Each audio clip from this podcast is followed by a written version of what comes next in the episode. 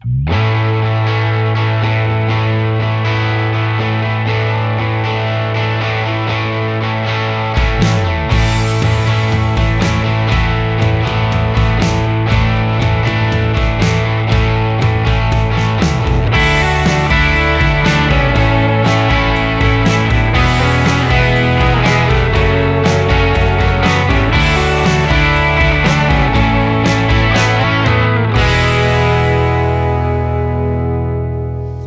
desejar para todos vocês que se reúnem aqui no Paineiras Noite uma boa noite.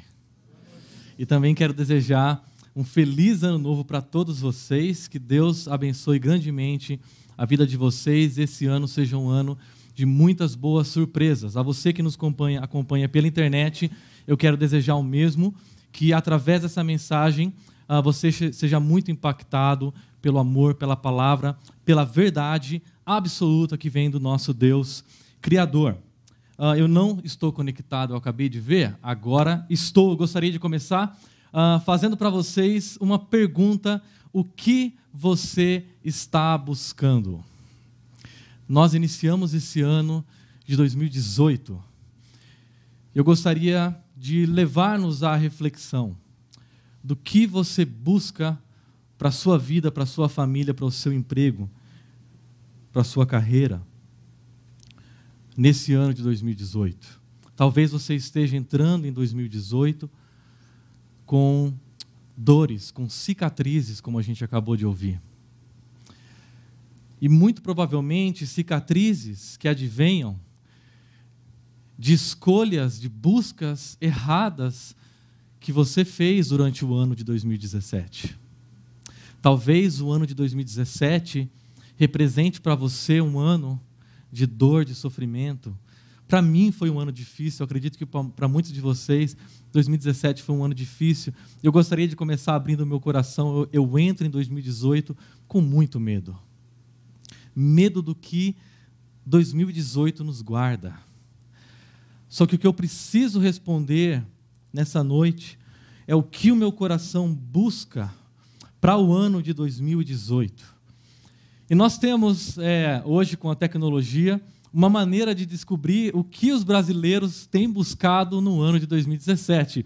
E por isso eu recorri a uma ferramenta. O que os brasileiros buscaram no Google no ano de 2017. Uh, ah, é a ferramenta do Google, uma ferramenta confiável, porque não sei se você sabe, o Google concentra 97,22% das pesquisas feitas na internet por brasileiros. Ou seja, o Google é a maior uh, ferramenta de busca que nós usamos brasileiros e provavelmente as buscas que você fez na internet refletem muito do momento de vida e das buscas do seu coração.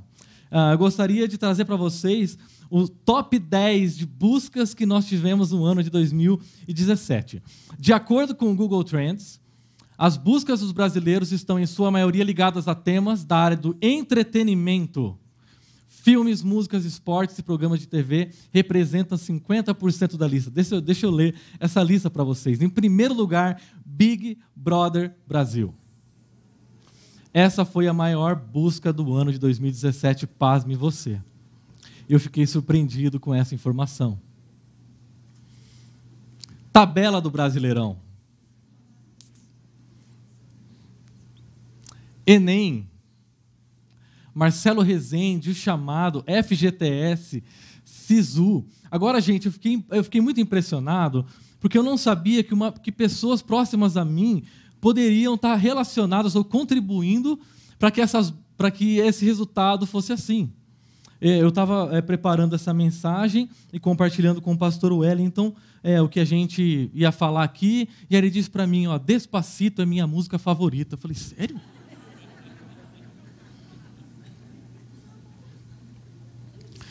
A Fazenda, espero que Big Brother não seja uma busca do pastor Wellington, né?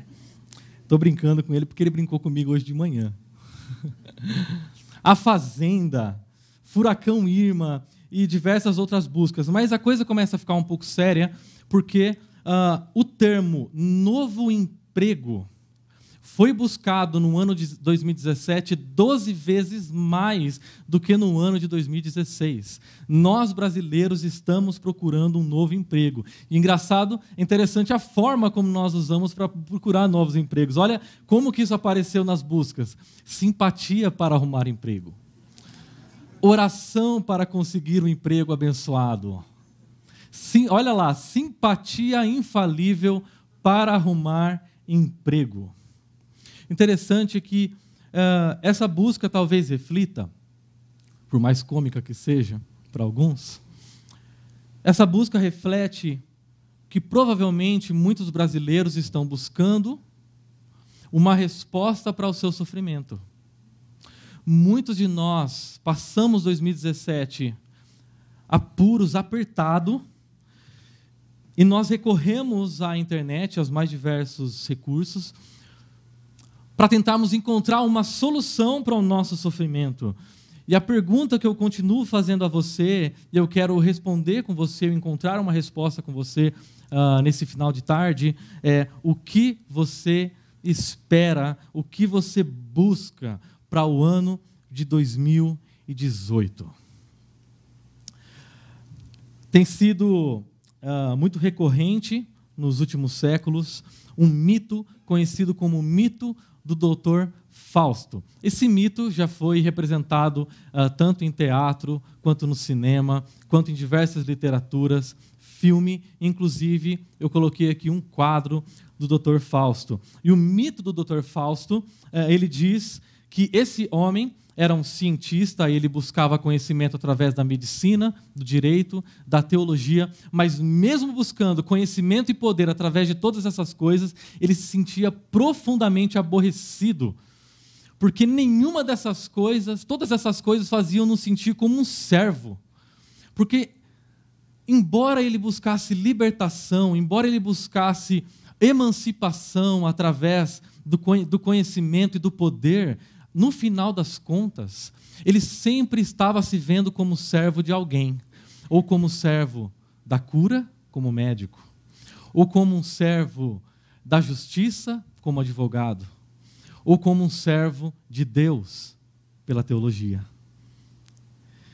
E ele se sentia agoni agoniado, porque, independente do quanto ele buscasse se libertar o quanto ele buscasse autonomia, o quanto ele buscasse sucesso, ele era um homem profundamente ambicioso. Ele sempre se via restringido por leis, até que ele tenta o suicídio, mas ele não executa. Então, o que ele resolve fazer? Ele invoca o diabo.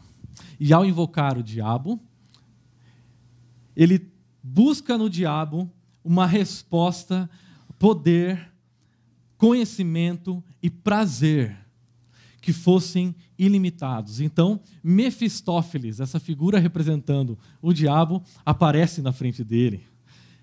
E Mefistófeles oferece para ele 24 anos, o se utilizando de todo o poder, todo o conhecimento, toda a magia para que ele pudesse ser quem ele quisesse ser e fazer o que ele quisesse fazer, sem ter que prestar contas para ninguém.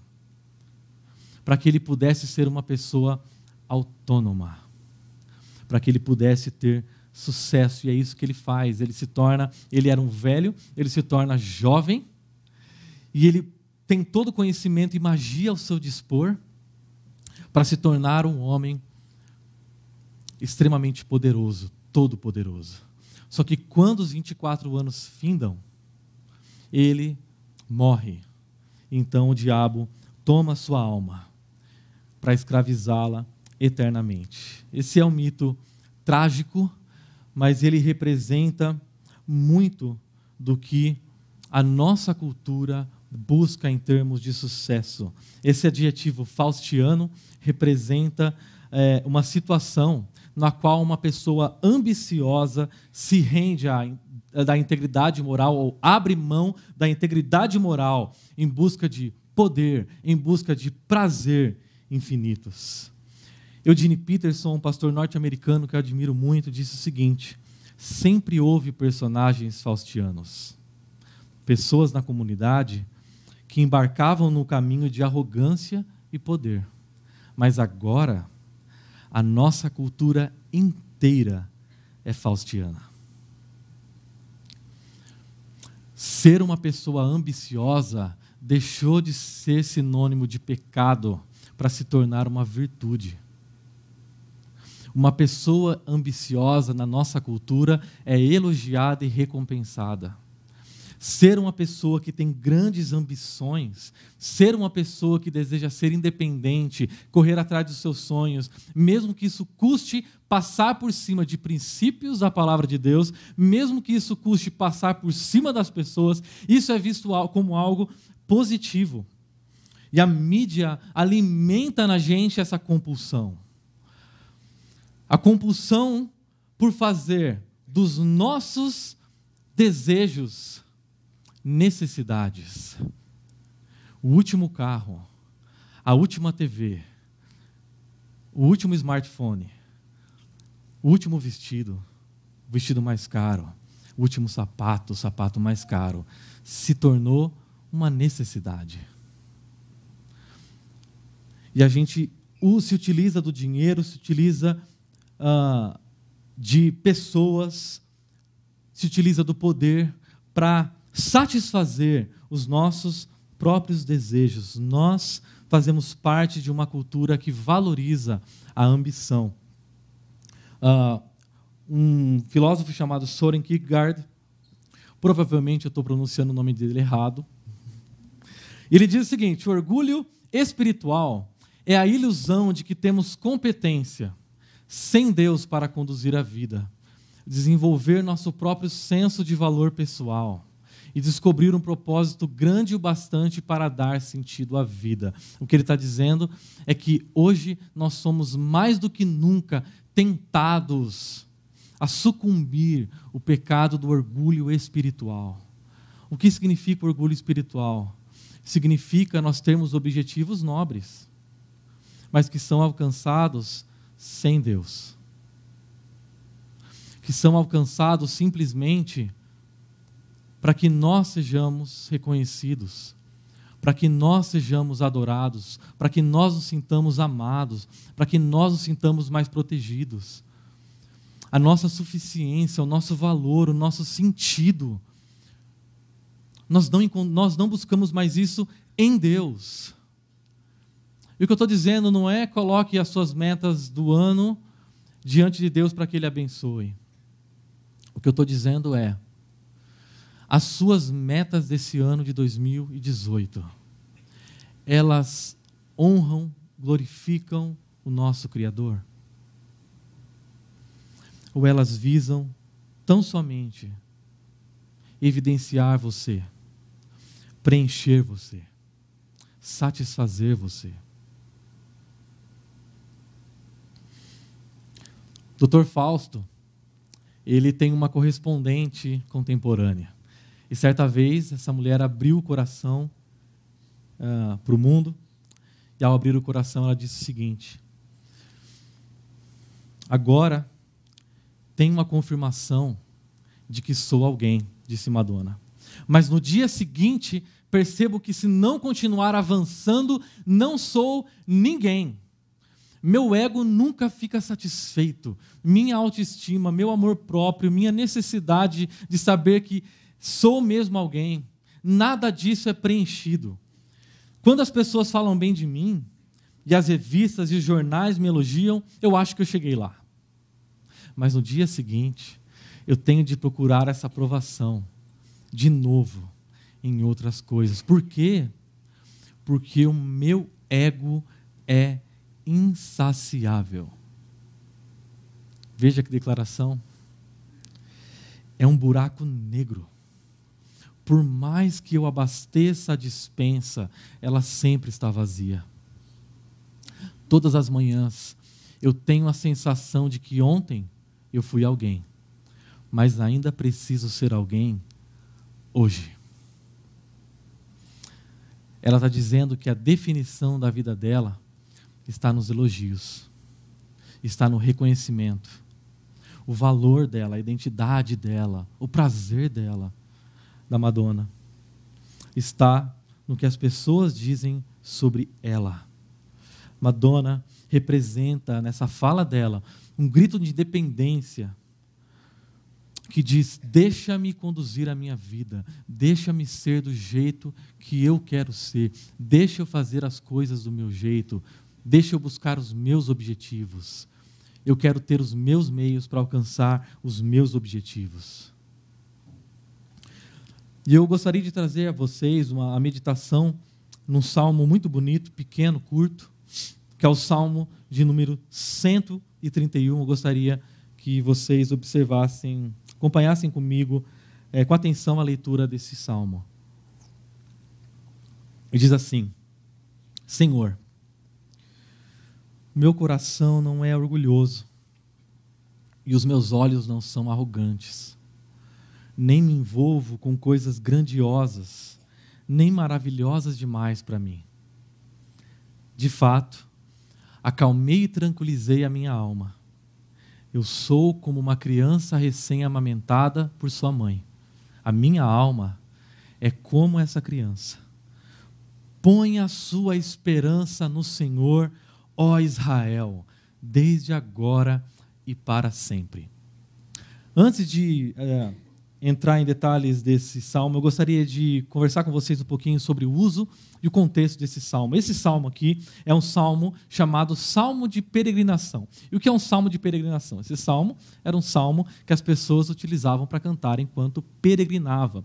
Ele faz parte de um grupo, uma coletânea de salmos que parte dos salmos 120 a 134. Esse grupo de, de 15 salmos é um grupo de, de salmos usados pelos judeus na antiguidade quando eles saíam das mais diversas localidades em Israel em direção a Jerusalém para festas que aconteciam ali pelo menos três vezes por ano. Só que essa peregrinação acontecia às vezes durante dias. E essa peregrinação era embalada por canções. E dentre as canções que embalavam essa peregrinação dessa grande comitiva em direção ao templo em Jerusalém para adoração, essa era uma das canções entoadas por aqueles viajantes canções que expressavam confiança em Deus, canções que expressavam a dependência em Deus, canções que expressavam que a nossa identidade não se encontra em nós mesmos, mas em Deus. O interessante é que eles cantavam essa música caminhando. E Jerusalém se localiza numa região mais alta do que as outras áreas de Israel. Então eles cantavam e subiam. Enquanto eles cantavam e expressavam quem Deus é, necessariamente eles tinham que olhar para cima, porque para continuar caminhando, eles precisavam olhar para cima. Enquanto eles olhavam para os montes, enquanto eles olhavam para cima e caminhavam, essas canções davam pano de fundo para o coração, para o que o coração deles iria encontrar naquelas festas, naquela adoração. Esse salmo, muito provavelmente, foi um salmo escrito por Davi, o famoso rei Davi.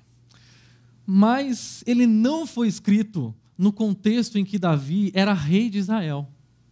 Ele foi escrito por Davi num período em que ele ainda era um perseguido por Saul. Davi se desconfiava que Davi tinha grandes ambições políticas, que ele iria matar o rei Saul e iria sentar no trono de Saul. Então, tanto os súditos de Saul quanto o próprio rei Saul começaram a difamar Davi, dizendo que ele tinha ambições políticas. Ele era um homem ambicioso, ele era um homem que almejava coisas grandiosas demais para ele, ele era um homem arrogante.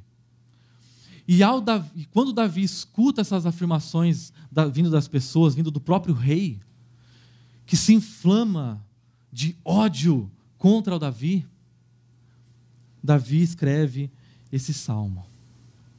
Um salmo que afirma que o coração dele não é orgulhoso.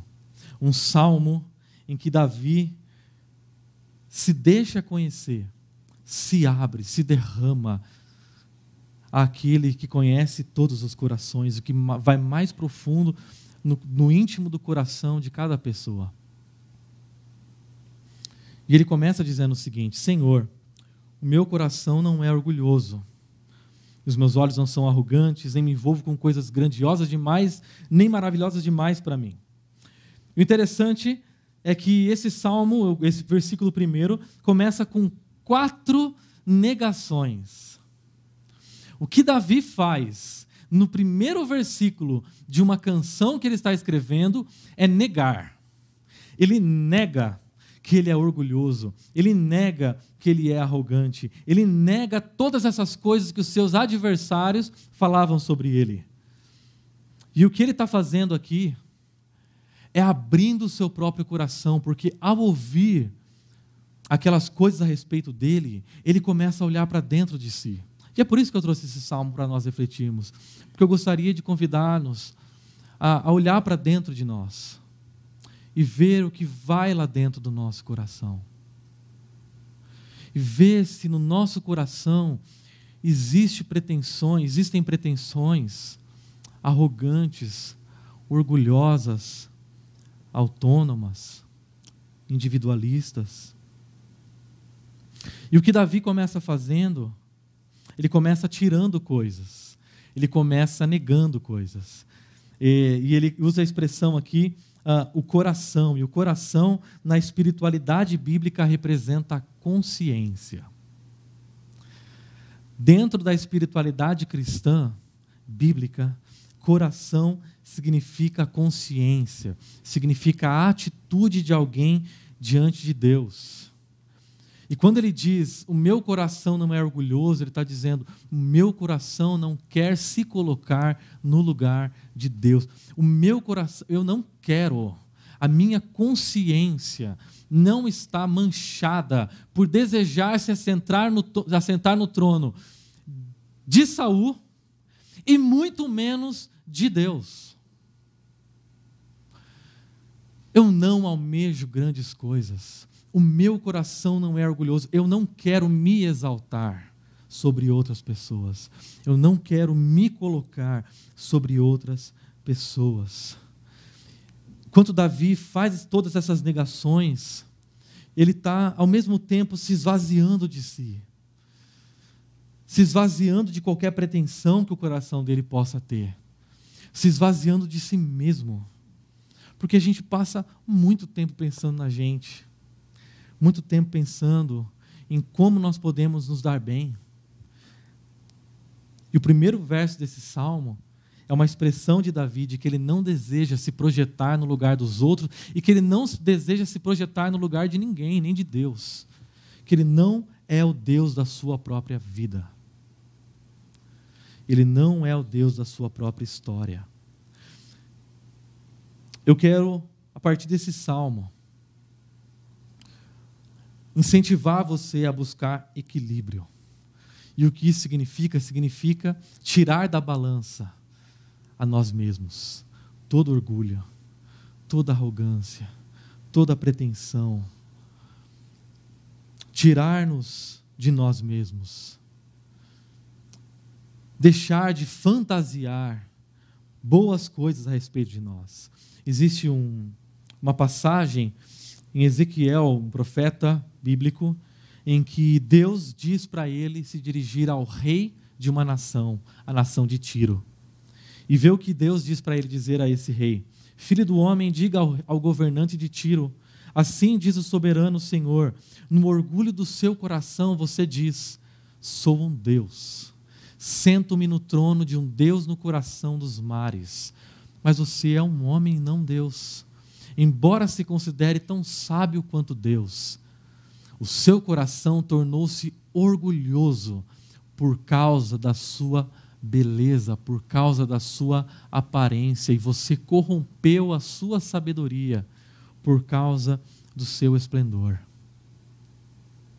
O pastor Wellington, hoje de manhã, fez uma pergunta que me fez refletir e eu gostaria de trazer para vocês hoje. Você se considera tão sábio quanto Deus? Você se considera tão sábio quanto Deus? A primeira resposta do meu coração foi: Não, lógico que não. Eu neguei. Mas então ele disse o seguinte: quando eu e você quebramos os princípios da palavra de Deus, nós estamos dizendo para Deus: você não é tão sábio quanto eu. Eu acho que eu sei fazer de uma melhor maneira. Eu acho que a sua vontade é boa, mas não é tão boa quanto a minha. Eu acho que eu sou. Olha, eu sei tocar minha vida. Eu sei fazer as coisas do meu jeito. Quando nós quebramos os princípios de Deus, nós estamos dizendo: deixa-me sentar no trono, deixa-me governar a vida, a minha vida. Eu vou cuidar da minha vida, eu vou fazer as coisas do meu jeito, eu vou ter as minhas metas eu vou cuidar da minha história. E C.S. Lewis, é, no livro dele, Cristianismo uh, Puro e Simples, diz o seguinte: se quer descobrir quão orgulhoso você é, a maneira mais fácil é se perguntar: quanto me desagrada que os outros me tratem como inferior? Ou não notem a minha presença, ou interfiram nos meus negócios, ou me tratem com condescendência, ou se exibam na minha frente. Para começar o ano bem, nós precisamos de equilíbrio, porque nós precisamos nos esvaziar de nós mesmos. Nós precisamos tirar da balança o nosso orgulho, o nosso ego, afastar de nós os holofotes, a ambição, a arrogância. Nós precisamos, nós precisamos nos lembrar de que nós não somos deuses. Uma pessoa arrogante, ela vai tender a ser ansiosa, porque o arrogante quer ter controle sobre tudo. E quando eu quero ter controle sobre, sobre tudo na minha vida, eu vou me dar conta que eu não tenho e eu vou ver Deus bagunçando as coisas. E quando Deus começa a bagunçar as coisas, e eu quero ter controle de tudo, eu me vejo ansioso, porque eu quero viver a minha vida do meu jeito. Eu quero levar as coisas do meu jeito. Eu quero conduzir a minha história. Eu não quero que Deus interfira. Mas isso dá muito trabalho. Isso cansa. Eu preciso me lembrar todos os dias que eu que o mundo não depende de mim para ser mundo, que a igreja não depende de mim para ser igreja, que Deus não depende de mim para ser Deus. Ele sempre foi Deus antes de qualquer pessoa existir e vai continuar sendo Deus para todos sempre. O meu papel na história, de figurante que eu sou, é apontar para esse Deus é glorificar esse Deus que me criou, que nos criou com sabedoria. E o texto continua ainda dizendo: E os meus olhos não são arrogantes. E quando ele diz coração, ele está dizendo sobre consciência, mas quando ele diz olhos, ele está dizendo a respeito de tratamento, como nós tratamos uns aos outros. Na espiritualidade bíblica, olhos representa como nós nos tratamos uns aos outros a gente colocaria nariz empinado. Pessoas que se consideram superiores às outras, melhores às outras. Isso gera opressão nos relacionamentos, porque uma pessoa orgulhosa, arrogante, começa a tratar o seu próximo, as pessoas ao seu redor, com desdém, com desprezo. E ainda ele diz: Não me envolvo. E ele usa uma outra parte do nosso corpo que é pés. Mas se você olhar para esse texto, você não vê pés. Porque ele diz: Não me envolvo. Mas uma tradução literal diria o seguinte: Eu não corro, eu não ando atrás de coisas grandiosas. E quando a Bíblia usa a expressão pés, normalmente ela quer dizer a nossa prática, o nosso dia a dia, como nós vivemos, quais são os nossos planos, quais são as nossas metas, como nós vivemos no mundo de Deus. O que eu acho muito interessante aqui é que ele diz: Eu não me envolvo com coisas grandiosas nem maravilhosas demais. E essas duas expressões, especialmente no Antigo Testamento, eram expressões usadas para descrever os atos libertadores de Deus. Quando Deus realiza um grande ato libertador, ele está realizando algo grandioso, ele está realizando algo maravilhoso. E sabe o que ele está dizendo aqui? Eu não desejo ser o salvador da minha vida. Eu não desejo ser o redentor da minha história. Eu não consigo resolver o meu maior problema. E qual é o nosso maior problema? O problema do relacionamento com Deus. O problema do nosso relacionamento com Deus é um problema impossível de ser resolvido.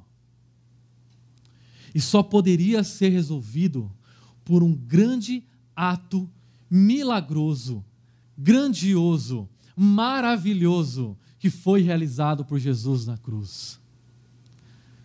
O que eu quero dizer para você hoje, para mim, é nos lembrar de que nós não somos os salvadores da nossa história, de que existe somente um Salvador, um libertador, e o nome dele não é Everton, o nome dele é Jesus. E nós estamos aqui por causa dele. Nós estamos aqui para adorá-lo. Nós estamos aqui para reconhecer que tudo o que ele faz é maravilhoso. Tudo o que ele faz é grandioso. Ele é grandioso. Ele é maravilhoso. Por isso nós precisamos tirar da nossa balança o nosso próprio eu, a arrogância. No versículo 2 ele diz o seguinte: de fato, acalmei e tranquilizei a minha alma. E a expressão por trás aqui de acalmei é a expressão calar-se. Eu me calei. E não só calar-se, como calar-se e permanecer calado, porque calar-se é fácil. O problema é ficar quieto. Mas ele não está dizendo só de ficar quieto no sentido literal mas de calar o nosso coração, emudecer o nosso coração. Gente, quantas vezes é, eu acho que eu me pego pensando em como eu poderia ser, em como eu poderia ser bem sucedido em alguma coisa. Eu me lembro, antes de entrar no jogo de futebol, as pessoas estão se aquecendo, o pessoal está brincando, batendo bola, a gente vai começar o jogo. Na minha cabeça começa eu dando chapéu, voleio, fazendo tudo no jogo. Quando entra é um desastre. Mas na minha cabeça é maravilhoso. Nós precisamos calar esses sentimentos do nosso coração que nos tentam projetar sobre os outros. Nós precisamos tranquilizar. Interessante é que essa expressão também dá a ideia de sossego diante de situações perturbadoras. Provavelmente, 2018 será um ano difícil. Não estou profetizando. Provavelmente 2018 será um ano difícil para mim, um ano difícil para você, um ano difícil para o Brasil. O que ele está dizendo aqui é: diante de situações assustadoras, difíceis, emudeça a sua alma. Não se deixe abalar pelas coisas ruins que acontecem ao seu redor. Se concentre em quem é Deus. Porque, se por um lado, esse salmo está convidando a gente a tirar a arrogância, tirar-nos de jogo, ele não está dizendo para a gente ficar assim. Porque algumas pessoas confundem humildade com falar mal de si mesmo. Mas humildade não é simplesmente se tirar do jogo, falar mal de, mal de si mesmo, porque isso ainda é falar de si mesmo. Humildade é se calar. Humildade é deixar Deus definir quem nós somos. Humildade é deixar Deus dizer o nosso valor, Deus ser o nosso prazer, é ser o segundo, deixar Deus ser o primeiro. É buscar o equilíbrio de ter mais confiança nele. E é isso que Davi está fazendo quando ele diz: Eu me acalmei, eu me calei, eu me emudeci, eu me tranquilizei. Eu vou passar um vídeo agora e eu gostaria que você prestasse atenção nele, porque ele reflete o estado de tranquilidade que o autor dessa canção quis expressar.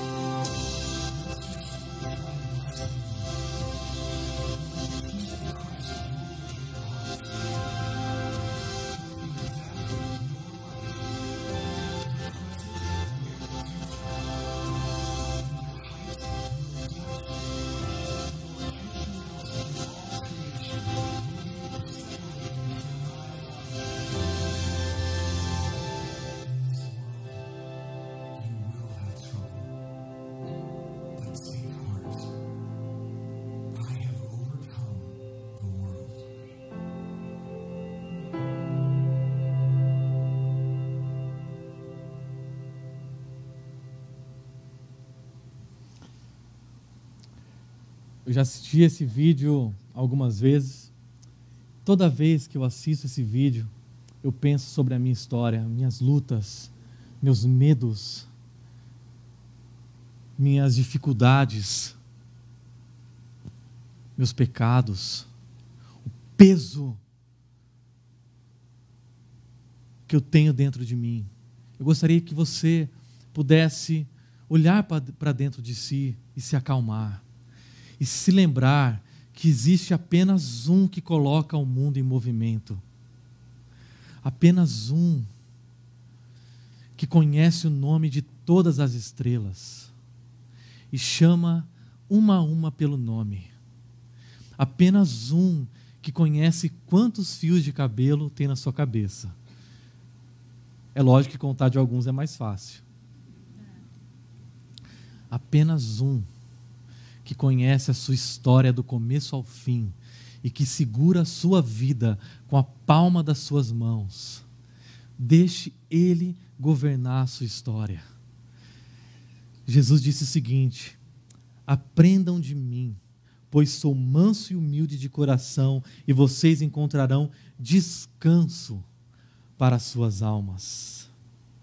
O que Jesus está dizendo é: eu deixe-me ser o seu Salvador, deixe-me te ensinar a viver sem peso, mas confiante na minha graça, confiante em tudo que eu já fiz por você, confiante de que a sua história está nas minhas mãos e de que eu não vou perder você.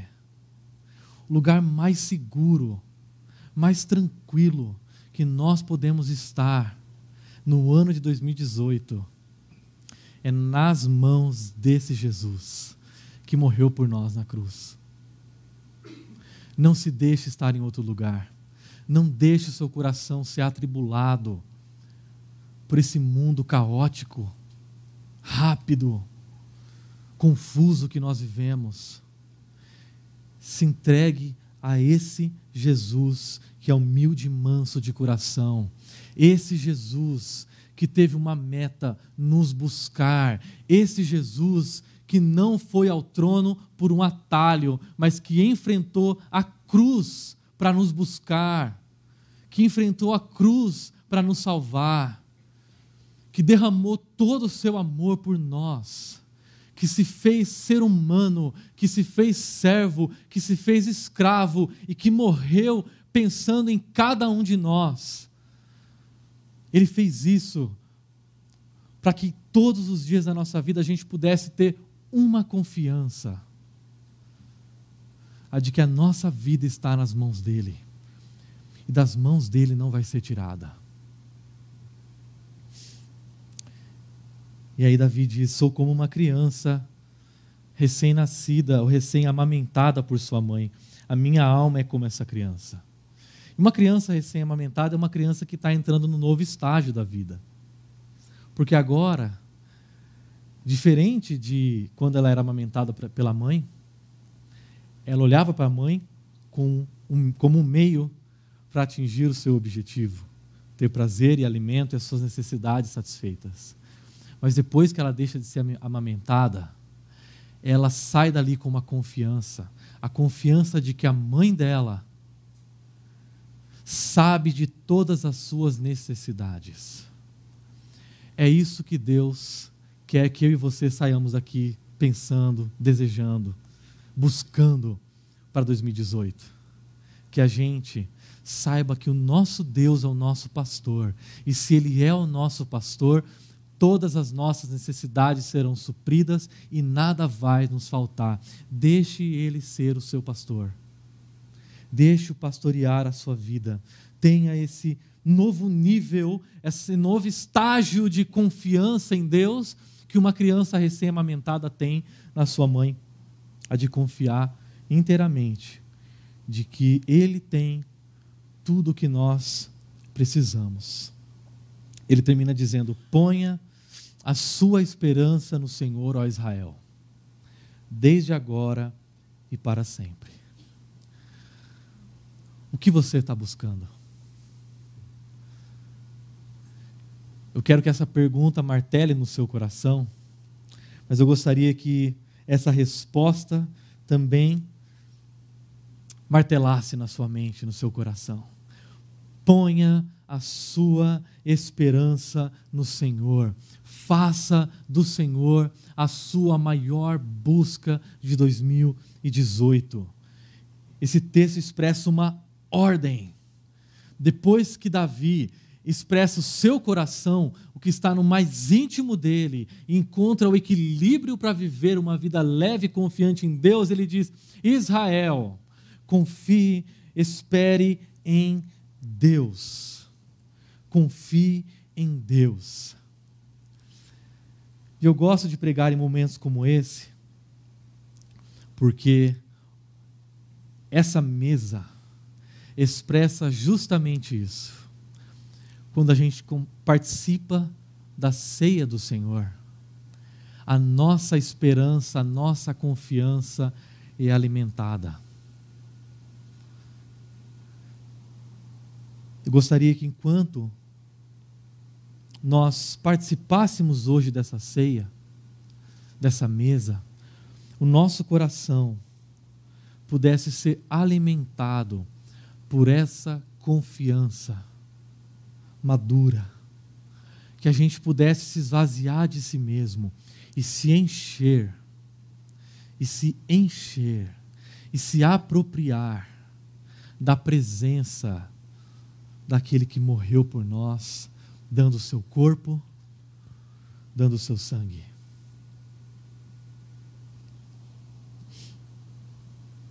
Reflita. Reflita no quanto você tem sido orgulhoso e nas cicatrizes que isso trouxe para você. Elimine o orgulho e substitua por uma confiança madura em Deus, por uma confiança alegre em Deus. Faça desse ano um ano em que a confiança em Deus encha o seu coração. E a confiança em si mesmo seja eliminada. Para que o nosso coração se enche de esperança em meio a esse caos, nós precisamos olhar para a cruz. Nela Deus estava colocando ordem no mundo. Naquela cruz, Deus estava colocando ordem no mundo. Por meio dessa cruz, Deus pode colocar ordem na nossa vida, na sua história, na sua vida, na minha história, na minha vida. Basta olharmos para essa cruz. Ao participarmos da ceia, nós alimentamos os nossos pensamentos e os nossos sentimentos com a esperança de que só Deus, nosso Pai em quem nós confiamos, pode nos prover. Nós saiamos daqui hoje com a consciência viva de que esse Deus que nos alimenta é capaz de nos suprir todas as nossas necessidades. Amém.